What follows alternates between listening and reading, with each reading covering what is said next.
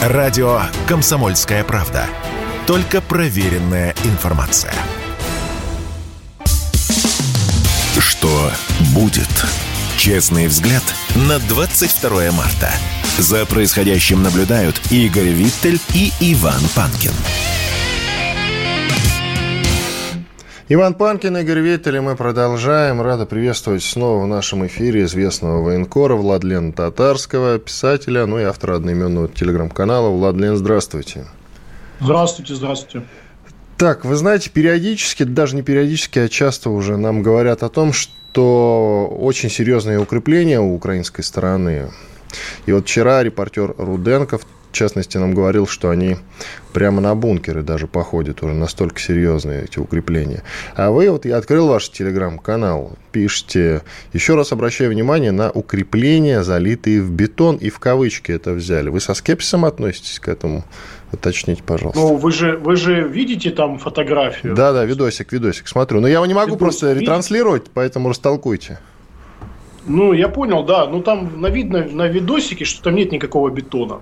Я не говорю, что репортер Руденко э, врет, э, ни в коем случае я хорошо знаю Андрея, просто, может быть, он имел в виду какое-то конкретное укрепление, то есть, э, а не всю линию обороны украинской армии, скажем, в районе Авдеевского выступа. Вполне возможно, что именно вот напротив между Ясиноватой и Авдеевкой, где с, там линия фронта застыла фактически с 2014 года, а с 2016 года там начались так называемые бои в промзоне, да, знаменитые, вполне возможно, что там на второй, третьей линии есть какие-то бетонные укрепления.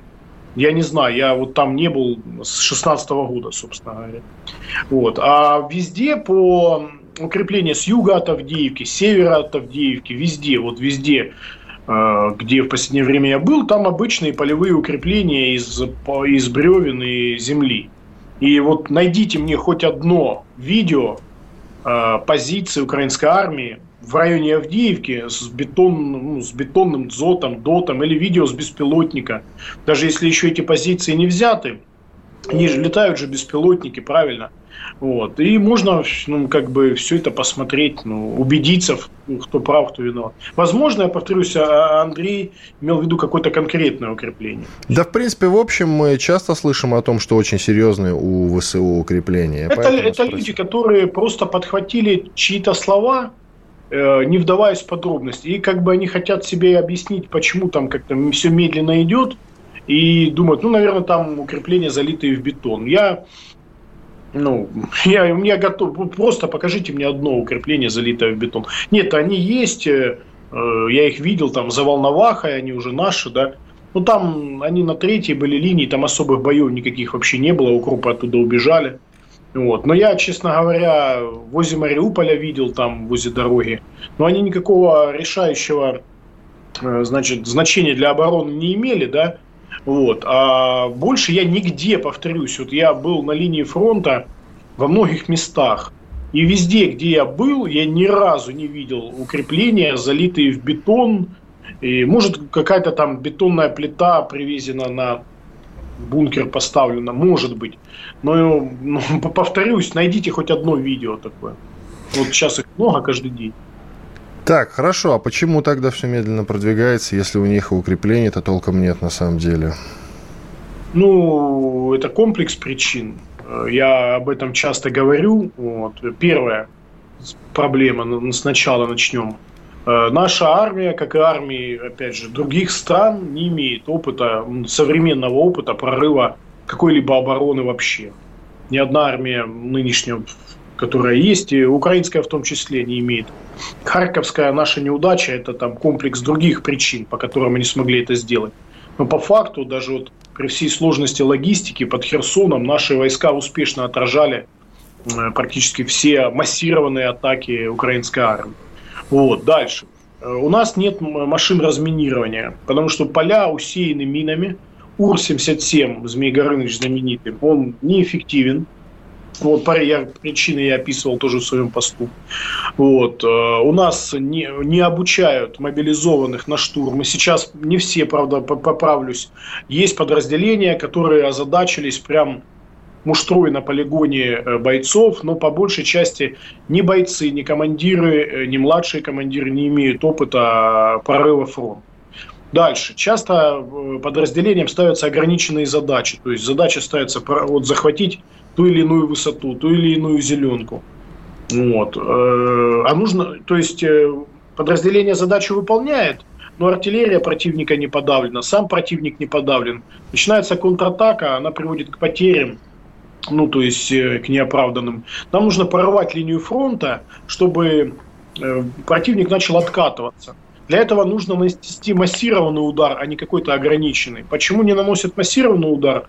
Ну, я тоже знать не могу. То ли они боятся, что командиры, прорвав фронт, там, растеряются, не смогут действовать самостоятельно, то ли еще не готовы к этому. Ну, то есть, не, я, вот именно это мне нужно, это вам нужно с командующим армией, к округам поговорить. Только Дальше. они интервью не, не дают. Дальше. Продолжайте. Значит, э, э, у нас нет средств контрбатарейной борьбы. А, то есть, как бы они есть, но для эффективной контрбатарейной борьбы э, вот идеально подходит, например, ланцет, да, когда ты обнаружил противника в тылу и управляемым, значит, этим камикадзе нанес удар. Но нам нужно больше беспилотников, беспилотных летательных аппаратов, которые летают на, скажем, 40 километров в тыл, да, хотя бы.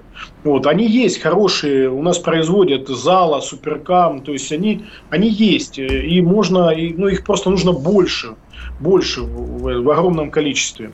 Вот. И, соответственно, управляемые боеприпасы которые могли бы четко прилетать в цель. Потому что даже если, например, мы обнаружили цель в тылу у противника и стрельнули там, скажем, с систем реактивного залпового огня, да, то это не факт, что мы поразили. Вот. Мы могли просто спугнуть, там, оно рядом могло прилететь. Вот. А управляемый боеприпас, он гарантированно в 95% случаев поразит э, там, цель. Вот. Средств радаров каких-либо эффективных, которые бы полностью вот засекали на большую глубину, тоже нет у нас. Вот. Э, я небольшой специалист в радарах, наверное, какие-то есть американские, вот хвалят, но не знаю, может быть их, ну, как бы, э, я слышал, ну, которые засекают минометные позиции, вот артиллерийские уже сложнее, но тем не менее э, у нас, я говорю, что чего нет у нас. Вот. Потом авиация, она из-за того, что противник насытил ПВО, она не может поддержать эффективно наступающую армию. То есть они э, могут нанести удар по переднему краю. Вот. И опять же, опять же, боясь попасть под ПЗРК и под все остальное, нанести удар в глубину э, по подходящим резервам, по батареям врага, они не могут из-за того, что прикрыто, повторюсь, ПВО. И это комплекс мер, э, который, э, в принципе, вот, значит, позволяет противнику пока обороняться, ну, они отходят, но очень медленно. Да, мы по 2-3 недели за, по месяцу изучаем э, одни и те же населенные пункты, да, небольшие причем, которые идут бои. Вот. Тут на Маринка, да, сколько у нас там уже? У нас там больше года идут бои в Маринке, да. Угледар, то есть там идут бои больше года Угледар. Ну, то же самое Авдеевка ну и так далее. Вот. Поэтому я об этом, обо всем говорю везде, я говорю и людям там погонах, и то есть везде стараюсь, в Госдуме, вот я говорил об этом, то есть там приглашали депутаты, я общался, и, значит, говорил, везде, где только можно, я доношу. Вот. Если кто-то возражает и считает, что я не прав, он может вместе со мной от Москвы 14 часов проехать вот в Донецк, можно быстрее добраться, и все убедиться, со мной съездить на фронт, вот, и убедиться своими глазами, увидеть, что происходит. И все вопросы, собственно говоря, спадут.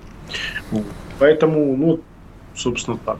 В очередной раз, ну, вам я этот вопрос не задавал, растолкуйте, пожалуйста, важность. Вот у нас есть сейчас два кольца, которые сжимаются. Один вокруг, одно вокруг Бахмута, другое вокруг Авдеевки. В чем ценность этих населенных пунктов? Ну, ценность, собственно, самих населенных пунктов ну, никакой нету. Единственное, что Авдеевка, она близко прилегает к Донецку, да, и Донецк уже устал страдать от обстрелов. Ну, конечно же, артиллерия уже украинская далеко за Авдеевкой, но хотя бы там такая полковая артиллерия, минометы уже не смогут обстреливать Донецк. Вот. Ну, ценность, собственно, в том, что там э, украинские войска, что в Бахмуте, что в Авдеевке попали в затруднительное положение. Да? В Авдеевке, хоть они пока ну, обороняются, но тем не менее кольцо сжимается, они могут попасть в окружение. То же самое происходит в Бахмуте. Там есть узкий коридор, по которому идет снабжение. И каждый раз, снабжаясь или уходя на ротацию, они попадают мягко говоря, в неприятные ситуации. То есть сама ценность городов нет, но есть ценность в оперативной обстановке, что там э, можно окружить врага, то есть убить больше врага, нанести ему большой урон. Да? Чем больше мы нанесем урон армии противника, тем быстрее наша победа. То есть это мог бы быть любой другой город, где бы враг бы попал в подобную ситуацию. Вот, собственно, и все. Просто сейчас на карте, вот если проследить линию фронта, то вот Авдеевка и Бахмут – это два значит, э, места, где есть шанс нанести украинской армии тяжелое поражение. Спасибо большое. Владлен да. Татарский, писатель, военкор, ну и автор, разумеется, одноименного телеграм-канала. Подписывайтесь обязательно. Есть смысл читать Владлен. Толковые вещи пишет человек. Обращайте внимание, пожалуйста, на это. Иван Панкин, Игорь Виттович. Что будет? Честный взгляд на 22 марта. За происходящим наблюдают Игорь Виттель и Иван Панкин.